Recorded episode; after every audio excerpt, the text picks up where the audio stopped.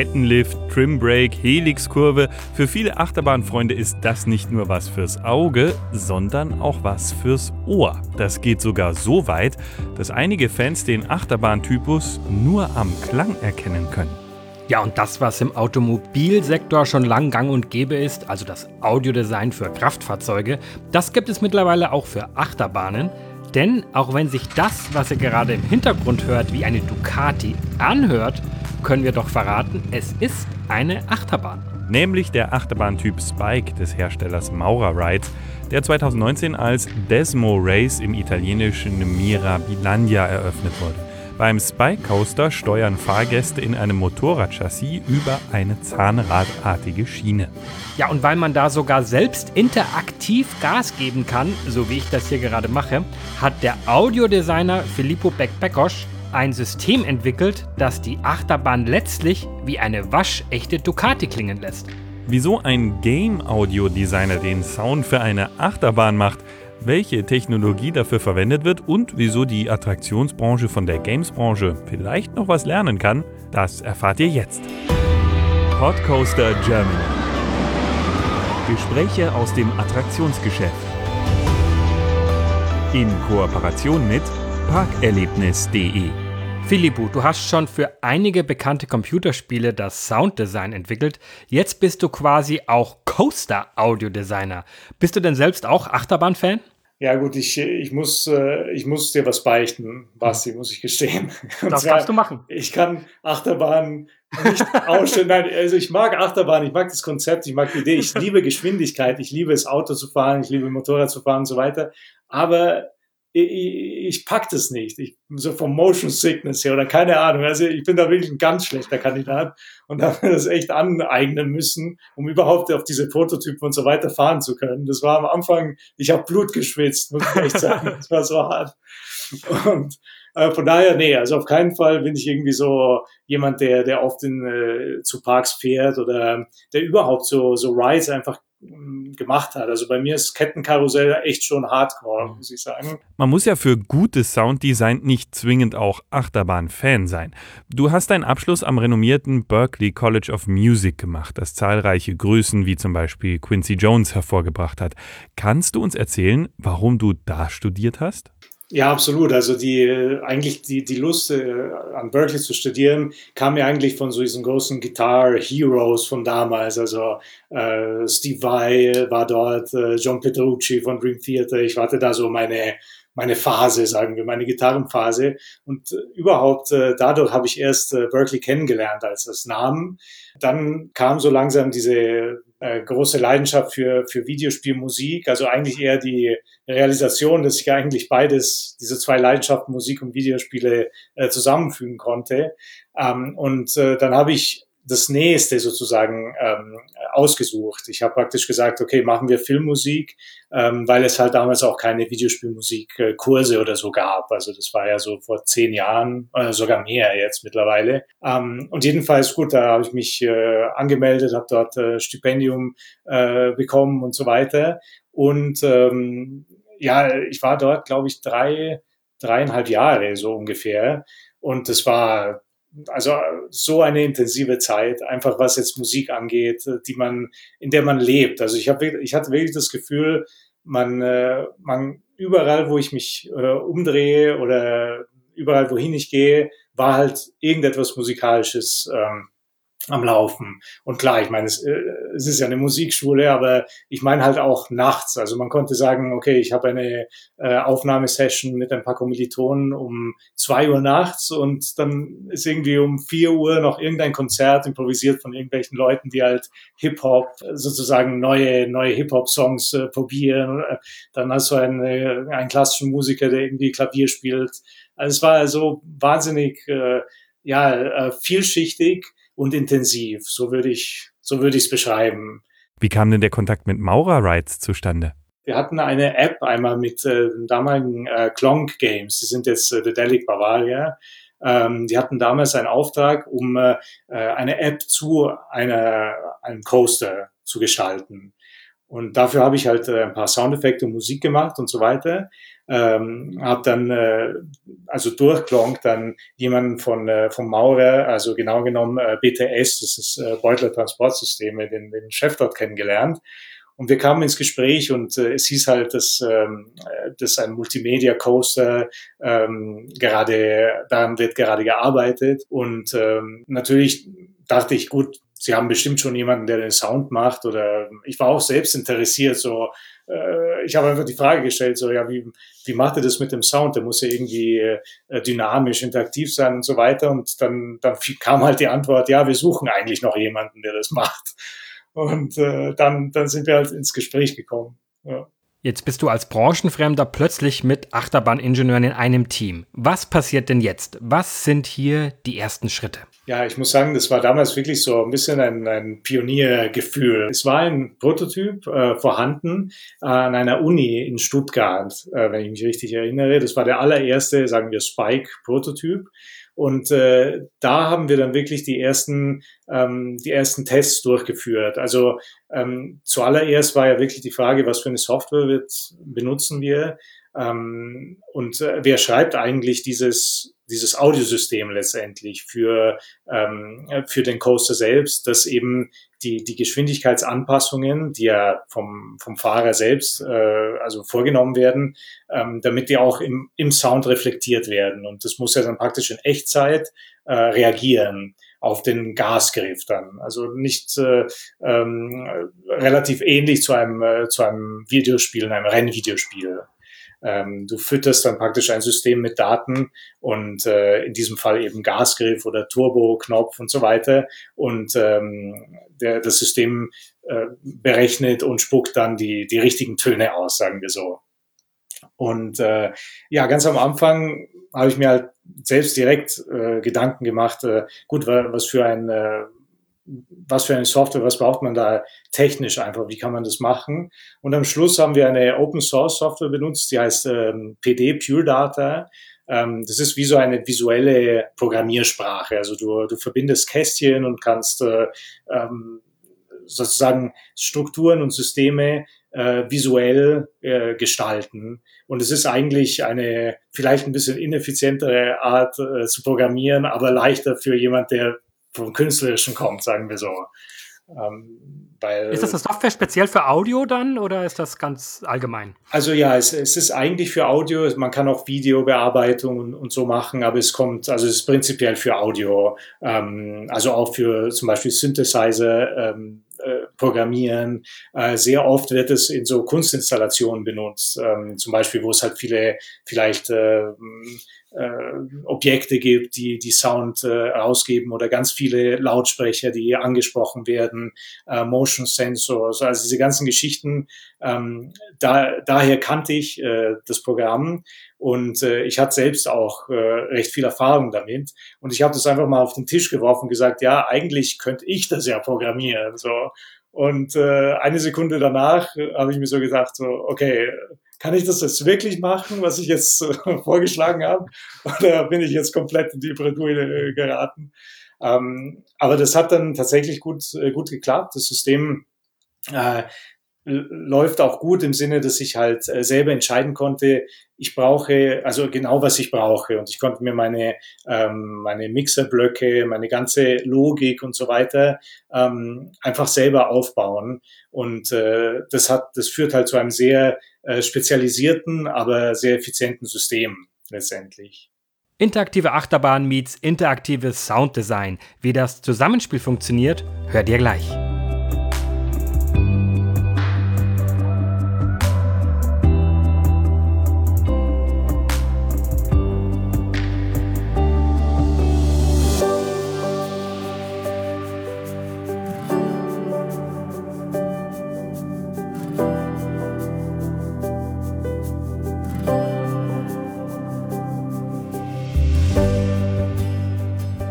Wenn eine Achterbahn interaktiv Sound abspielen soll, dann braucht man ja auch irgendeine Schnittstelle, die das alles kommuniziert.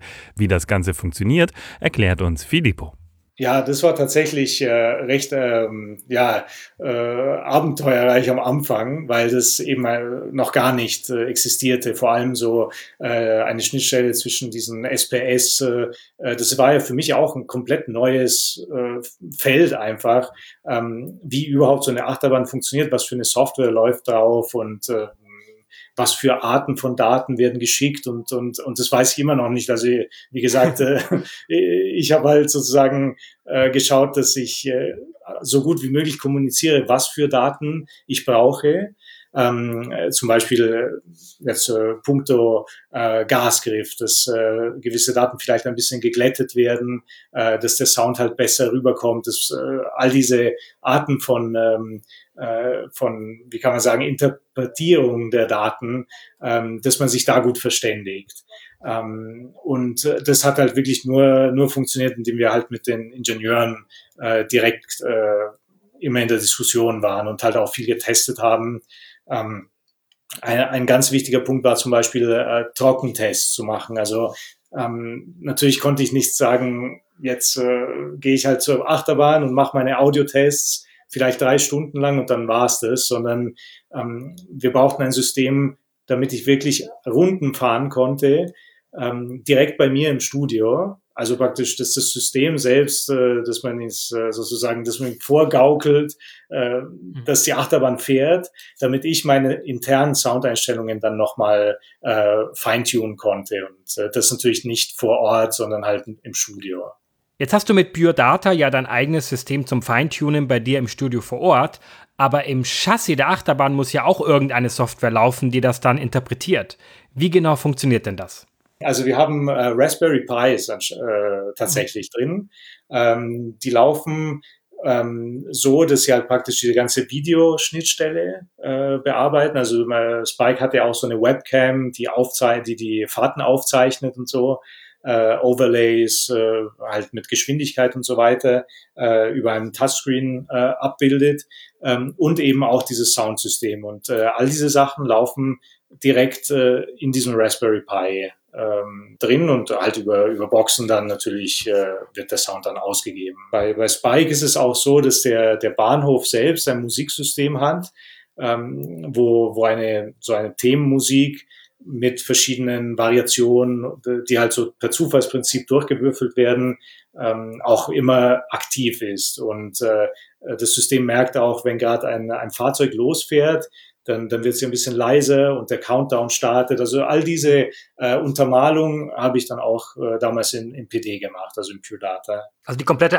Steuerung dann im Prinzip, dass halt zum Beispiel dann der Sound irgendwie leiser oder lauter wird oder der Countdown kommt. Das läuft quasi alles über dieses eine System. Genau, ja, genau. Also ähm, dieses System äh, bekommt halt dann relativ simple Events von der SPS, also diesem Main-Computer, der halt irgendwie ja. alles macht. Ähm, aber alles, was halt äh, audiotechnisch ist, ähm, und das ist eben der Vorteil auch von diesem PD, konnte ich komplett selbst äh, äh, sozusagen entscheiden äh, und, äh, und dann verfeinern, ohne irgendwie äh, den Ingenieuren tausendmal nochmal eine Frage stellen zu müssen oder so. Für den ersten Spike Coaster im Allgäu Skyline Park hast du ja das gesamte Sound Package inklusive Musik gemacht. Was kannst du uns dazu erzählen? Ich habe einen Song praktisch geschrieben mit verschiedenen Hauptinstrumenten, die sich abwechseln konnten. Äh, zum Beispiel, dass man sagen konnte, äh, gut, wenn, wenn jetzt die, die E-Gitarre zum Beispiel eine Melodie gespielt hat, äh, für ein, ein Durchlauf des Songs, äh, dann spielen nächstes Mal den Synthesizer oder so. Oder ähm, ich konnte die, die Schnelligkeit der Drums äh, variieren, je nachdem, äh, wo der, der, das Fahrzeug äh, auf der Strecke lag oder so. Ähm, oder eben auch ganz wichtig, und das war also auch so ein Knackpunkt, einfach ähm, zu wissen, okay, die Countdowns müssen ja jedes Mal, wenn so ein Fahrzeug abgeschossen wird, braucht man ja eine gewisse Soundkulisse. Also muss das System informiert werden, okay, jetzt startet der Countdown, also machen wir die Musik ein bisschen leiser, ähm, äh, machen wir den Countdown-Sound, der immer lauter wird und so. Ähm, und auch ein, ein schönes so Let's Go-Gefühl dann am Schluss, ähm, in dem Moment, wo, wo das Fahrzeug dann losstartet. Und das war alles tatsächlich äh, ja, von einem System dann gesteuert. Wenn du ein System hast, das ohne Probleme auch Musik ein bisschen langsamer oder lauter oder schneller machen kann oder eben ein paar Instrumente auch nur wegnimmt, ähm, um, um die Dynamik ein bisschen zu untermalen, äh, in gewissen Punkten, in gewissen Momenten äh, des Tages oder so, ähm, dann, dann öffnen sich tatsächlich ganz viele Möglichkeiten und rein technisch gesehen ist es auch nicht ein, ein Ultra-Aufwand, das mal aufzusetzen. Man muss sich natürlich vom Konzept her erstmal Gedanken machen, ähm, was brauche ich überhaupt, aber das dann umzusetzen, da gibt es mittlerweile auch, äh, äh, da muss man sich auch nicht die Software dafür schreiben, sagen wir so, da gibt es auch, äh, ähm, sagen wir, fertige Lösungen. Mittlerweile sind eine ganze Reihe an Spike-Achterbahnen geplant und wir werden uns dem Typus auch in einer zukünftigen Folge noch ausführlicher widmen. Maurer hat dazu auch bereits das Konzept einer Jetski-Variante veröffentlicht. Sitzt du denn auch schon an weiteren Sounddesigns? Mhm, also äh, von meiner Seite her weiß ich, dass es die gibt und dann reden wir natürlich immer über Soundkonzept. Ähm, das Gute ist, dass das System selbst äh, ähm, sehr äh, anpassungsfähig ist. Also man kann sagen, okay, wir wollen einen futuristischen Sound äh, mehr eben in diese Spike-Richtung oder wir haben die Möglichkeit auch äh, realistische Sounds aufzunehmen, die dann auch ähm, gut funktionieren. Also zum Beispiel bei Ducati kam halt eine ganze Schaltlogik noch dazu, ähm, weil wir konnten natürlich nicht nur einen Gang hochjaulen lassen, den Motor, weil vor allem die Fans wollen ja auch das Gefühl äh, dieser Schaltvorgänge. Und äh, von daher sind wir ganz gut für die Zukunft gewappnet. Also konkret weiß ich jetzt noch nicht, äh, in welche Richtung das soundmäßig gehen wird, aber bin natürlich sehr gespannt. Und gleich, wie sich Sounddesign in der Games-Entwicklung vom Sounddesign in der Achterbahnentwicklung unterscheidet und welche unerwarteten Herausforderungen auf Filippo beim Spike Coaster gewartet haben.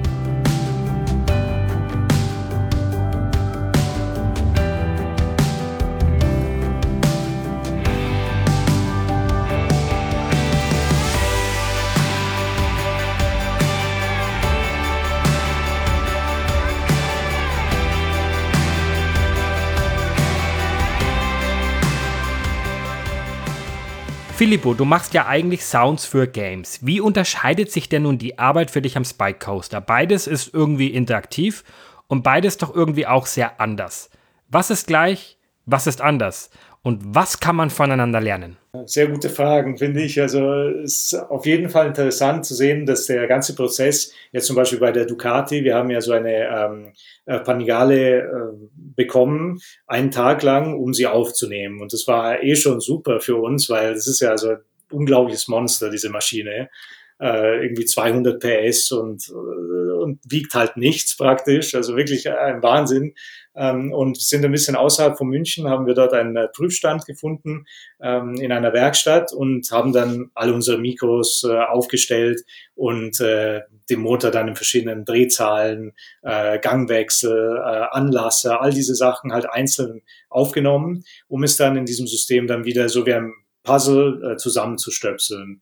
Und äh, diese, dieser ganze Aspekt, also diese ähm, diese Aufnahmetechnik und, und wie das alles funktioniert, das äh, würde man eins zu eins eigentlich für ein, für ein Rennspiel zum Beispiel machen. Ähm, von daher war, war das relativ, da hat man sich sehr wohl gefühlt dabei und es war äh, sehr ähnlich. Ähm, der, der größte Unterschied eigentlich, also selbst, ähm, obwohl ich das System selbst geschrieben habe, ähm, muss sagen, habe ich mir natürlich sehr angelehnt an Best Practices, wie man sagt, also an, an Erfahrung auch von Leuten, äh, die das halt schon seit Jahren machen für Rennspiele, weil ja letztendlich auch, ähm, sagen wir, die, die, die Art von Informationen, die der Fahrer äh, eines Coasters an das Fahrzeug schickt, ist ja äh, eine, sagen wir, vereinfachte Version von dem, was ein Videospieler an ein virtuelles Auto gibt, zum mhm. Beispiel. Also äh, wir haben natürlich keine kein Lenkeinschlag, äh, Bremsen an sich gibt's auch nicht so richtig. Äh, von daher haben wir eigentlich nur den Gasgriff, den wir bedienen müssen. Ähm, in einem gewissen Sinn ist es so der äh, so ein Anfänger-Implementierungssituation äh, sozusagen, weil wir relativ wenig Input vom, vom, vom Fahrer selbst ja haben. Also er kann eigentlich nur den Gasgriff äh, drehen.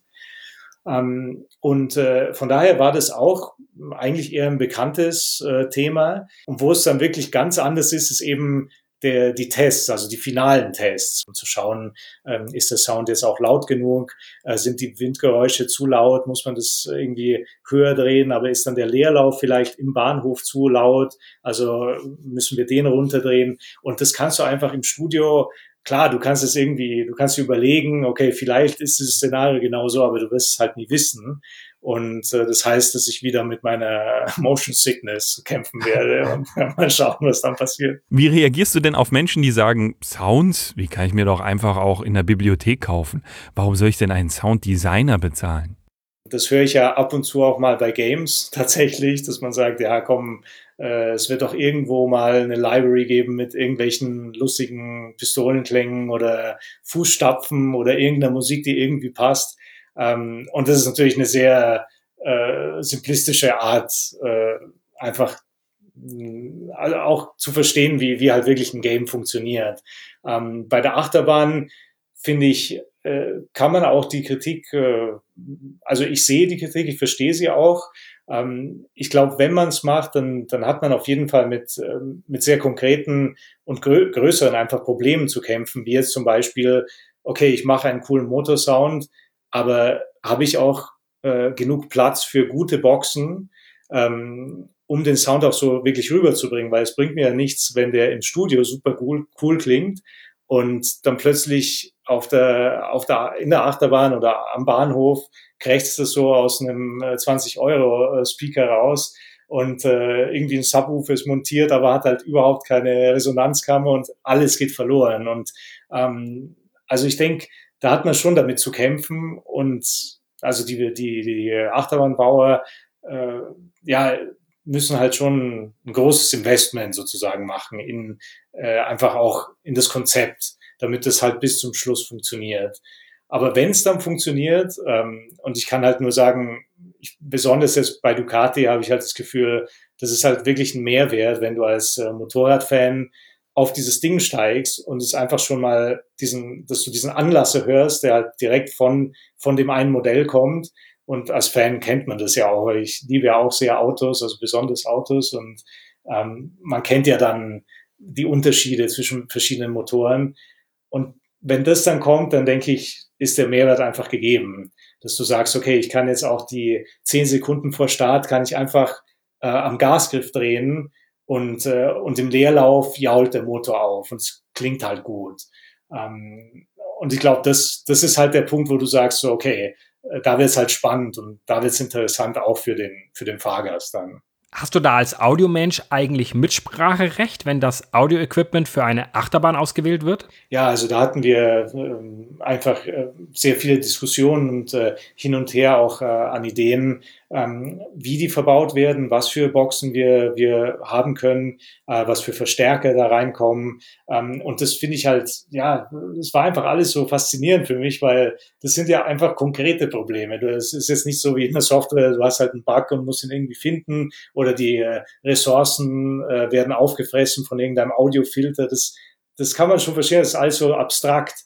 Und dann hast du halt plötzlich die Sache, okay, in dem Chassis, das wir bauen, können wir einfach nur äh, diese drei äh, Speaker zum Beispiel einbauen. Und die müssen wetterfest sein. Äh, und äh, der TÜV sagt noch, ja, es gehen nur diese Art von. Also es gibt so viele wahnsinnige Details und, und halt äh, ja, Herausforderungen, die ich so nicht erwartet hatte. Ähm, ja, das, das macht es halt einfach sehr, sehr spannend. In deinem Lebenslauf liest man, dass du neben Games und Achterbahnen ja auch interaktive Sounds für Ausstellungen entwickelt hast. Ja, äh, tatsächlich über meine Frau, die hat ja damals in Boston ähm, Kunst studiert. Und äh, da bin ich ein bisschen, also über sie habe ich eigentlich Max MSP, das ist äh, sozusagen die kommerzielle Variante, die nicht Open Source Variante von äh, Pure Data äh, kennengelernt ähm, und eben dann auch PD. Und ähm, da haben wir zusammen halt äh, recht viel experimentiert und äh, sie hat auch äh, in Boston damals und dann äh, in München 2011 äh, so eine äh, Audioinstallation gebaut. Also das, das ist immer sehr, ich finde das äh, faszinierend, weil im, im Videospiel ist ja fast alles sehr, äh, ja, nicht so greifbar. Also ich mache Musik, aber es sind halt immer, man, man äh, schickt Dateien oder baut Dateien in ein Game ein und das, das erlebst du dann praktisch nur über den Bildschirm. Und äh, sie halt zu sehen in ihrer Werkstatt, wie sie halt wirklich Objekte gebaut hat und die dann äh, zum Beispiel mit einem Raspberry oder Arduino und so weiter ähm, interaktiv zu machen, äh, über Sensoren dann zu schauen, die zu kalibrieren. Äh, wir hatten Wii-Modes zum Beispiel damals benutzt, äh, um äh, äh, die, die Geschwindigkeit von so hängenden Objekten zum Beispiel äh, zu messen und daraus einen Sound zu generieren. All diese Sachen, das, das finde ich super faszinierend. Vielleicht auch, weil mir dieses, äh, äh, ja, wie kann ich sagen, dieses Plastische manchmal ein bisschen fehlt bei den Games. Ähm, und äh, deswegen bin, fasziniert mich das auch so sehr. Und, äh, und genau, also all diese Erfahrungen habe ich dann äh, so ein bisschen mitgebracht und hat mir halt natürlich sehr geholfen äh, bei etwas sehr äh, Konkreten dann wie eine Achterbahn. Jetzt haben wir uns die ganze Zeit über Achterbahnen und Games unterhalten und wie die Achterbahnen von Game-Audio-Technologie profitieren könnten. Aber wie sieht es denn nun mit anderen Attraktionstypen aus? Gibt es da was für dich, was dich reizen würde, um es auch mit dynamischen Sounds anzureichern? Äh, du musst echt denken, dass ich in äh, so 20 Jahre früher irgendwie, dass ich 20 Jahre lang unter einem Felsen gewohnt habe. Aber ich denke immer diese, ähm, weißt du, die Spiegellabyrinthe, diese ganzen Geschichten, so, äh, die, die gibt's ja bestimmt immer noch. Und da kann ich mir vorstellen, wenn man das wirklich cool macht mit eben interaktiver Musik, ähm, äh, die, die spezifisch an äh, an eine Person selbst äh, gebunden ist. Das kann man ja machen, wie zum Beispiel ähm, in den Museen hast du ja ganz zielgerichtete äh, Lautsprecher und äh, die ja praktisch nur die eine Person, die darunter steht, gerade beschallen mit irgendeinem Text oder so. Und wenn du äh, dieses Konzept nimmst und das zum Beispiel in, in so eine äh, Geisterbahn oder Spiegellabyrinth oder was auch immer einsetzt, ähm, da geben sich ja schon daraus halt, finde ich, super, super coole Möglichkeiten. Herzlichen Dank an Filippo, den Audiodesigner für den Spike Coaster aus dem Hause Maurer Rides. Wie bereits angesprochen, wird sowohl der Spike Coaster als auch Maurer Rides selber schon bald hier ausführlich im Podcoaster Thema sein.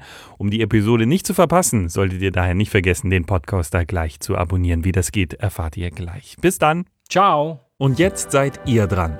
Schreibt uns, was ihr zu dem Thema denkt. Hinterlasst einen Kommentar auf pod.coaster.de oder parkerlebnis.de oder schreibt uns eine Mail an post.coaster.de. Um keine Folge zu verpassen, abonniert den Podcoaster auf einer Plattform eurer Wahl. Und ihr könnt unsere Arbeit ganz einfach unterstützen, teilt und bewertet unseren Podcast. Der Podcoaster wird produziert von Sebastian Grünwald und Hans Pieper. Kooperationspartner ist parkerlebnis.de. Weitere Informationen auf pod.coaster.de und auf parkerlebnis.de/podcoaster. Wir hören uns.